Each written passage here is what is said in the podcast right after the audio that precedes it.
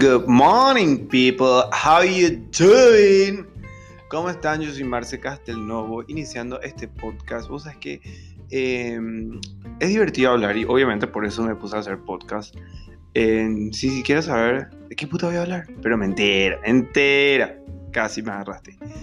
Hoy eh, pues, estuve, bueno, pasamos por el 31 de octubre, 1 de noviembre y 2 de noviembre. ¿Qué hay en esas fechas? ¿Qué hay en esas fechas? Bueno, no se celebra acá, pero la otra vez estaba hablando con mi mamá y le dije, no, pero qué genial este tema de, del Día de los Muertos en México, cómo celebran, es toda una celebración, pero súper, súper cool, que está muy bueno, o sea, me parece muy, eh, muy interesante y les voy a leer algunas curiosidades, voy a leer para poder después desarrollar el tema. Algunas curiosidades. En México, la celebración inicia el 1 de noviembre, Día de Todos los Santos, y finaliza el 2 de noviembre, Día de Todos los Muertos. Según la tradición, durante la fiesta del Día de los Muertos, o sea, del Día de Muertos, las almas de los difuntos salen del, lugar donde se fueron a morir y regresan a visitar a sus seres queridos en la tierra. Su origen, la historia, ah, me llegó justo un mensaje, vamos a poner en silencio esto. la historia de esta celebración se remota a la época de los indígenas mesoamericanos, aztecas, mayas y purepechas, nahuas y totonacas. Eh, de acá, eh, que durante los últimos 3.000 años realizaban rituales para celebrar la vida de sus ancestros. Anteriormente, la celebración se conmemora en el noveno mes del calendario solar mexica, no sé si digo bien, cerca del inicio de agosto. Sin embargo, los conquistadores españoles, aterrados por estas prácticas paganas, movieron el festival hacia las fechas en el inicio de noviembre para coincidir con las festividades católicas del Día de Todos los Santos y todas las almas. Ah, mira qué, qué loco, ¿eh? Trece cielos. Los aztecas creían que había trece cielos y nueve infiernos. Como el... Eh, eh, o sea que se vienen palabras súper complicadas que no voy a saber, eh, saber si es que estoy diciendo bien o mal. Pero dice, como el Tlalocan, Omeyocan y Mictlán y que cuando una persona moría se iba a un cielo diferente dependiendo de las cosas que había hecho en vida y cómo había fallecido. ¿Ok? La tradición. Se recibe a las almas de los difuntos con una ofrenda donde se coloca su comida y bebida favorita, frutas, calaveritas de dulce, juguetes para los niños, fotografías y coloridas flores de cempasúchil. Eh, es la flor, eh, son estas flores coloridas, pero la verdad no sé si dije bien. La tradición dice que la ofrenda se debe colocar el 31 de octubre y nadie la puede tocar, ya que los invitados son los difuntos y son ellos los que inician el convite, o sea, el banquete. Una vez que regresan al inframundo, los platillos de la ofrenda deben ser compartidos entre los familiares y amigos. Ah. Bueno, continuamos con la historia se cree que el amarillo de estas flores guiará a los muertos del cementerio al lugar de la ofrenda, además de hacerle una estancia agradable durante su visita. Arcos y altares, según la tradición, no pueden faltar arcos y o puertas en los altares porque es por ahí donde ingresan las almas. Eh, por otra parte, los altares por lo general tienen tres niveles. Uno simboliza el cielo, otro la tierra y otro el inframundo. Niveles que los difuntos deben escalar para llegar al mundo de los vivos. La Organización de las Naciones Unidas para la Educación, la Ciencia y la Cultura, UNESCO, declaró la festividad en el año 2003 como obra maestra del patrimonio cultural de la humanidad. Qué genial. Bueno, ¿por qué estaba leyendo todas estas curiosidades? Porque me parece fantástica esta, este, este tipo de tradición que tienen en México de juntarse con los muertos y hace mucha referencia, o sea, la película Coco de Disney, no sé si llegaron a ver, que inclusive estuvo nominado a los Oscars, eh, tiene relación con el tema de los Días de los Muertos. O sea, tomaron esta tradición mexicana para hacer esta película donde supuestamente Coco en realidad no, obviamente yo cuando vi el flyer le veo al nenito y qué sé yo, pensé que el nenito se llamaba Coco, pero realmente Coco no, Coco era una niña que ya se volvió anciana y estaba por morir y lastimosamente ya no podía ni siquiera hablar.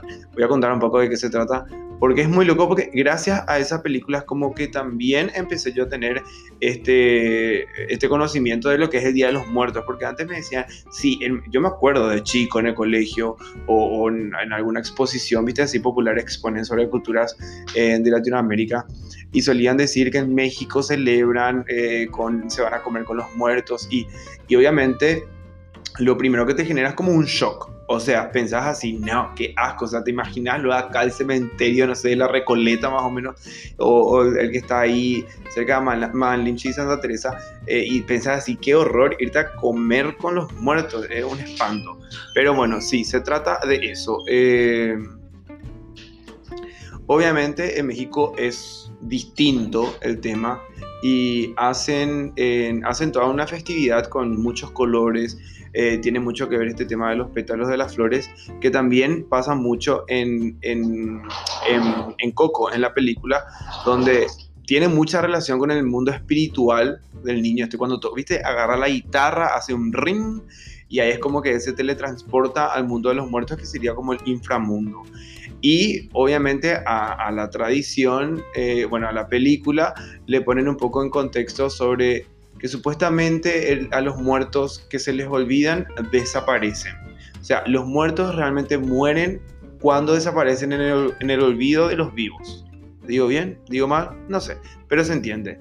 Entonces, eso es lo que pasa con Coco. O sea, Coco estaba por morir, pero ya nadie le estaba recordando al papá. Entonces, cuando Coco muera, ya no le iba a encontrar al papá, al papá en el inframundo. Y el papá demasiado quería que, que alguien le recuerde a él para que él se pueda encontrar con Coco en el mundo de los muertos y puedan todavía vivir juntos, por lo menos en ese, en ese, en ese tiempo, ¿verdad? Porque son, como bueno, como habla la tradición original, es como que tienen varios mundos, el inframundo, el cielo eh, y la tierra, ¿verdad?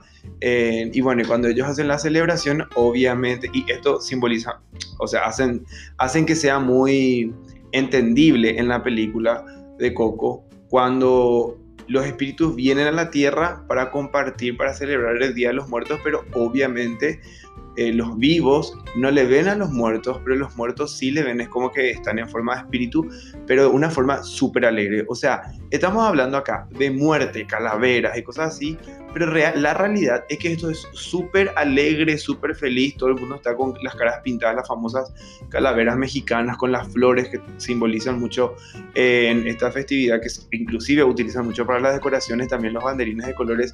Es como que una, una tradición muy alegre de recordarle a nuestros, eh, bueno, a nuestros seres queridos que ya pasaron al inframundo o al cielo al infierno, whatever, no importa.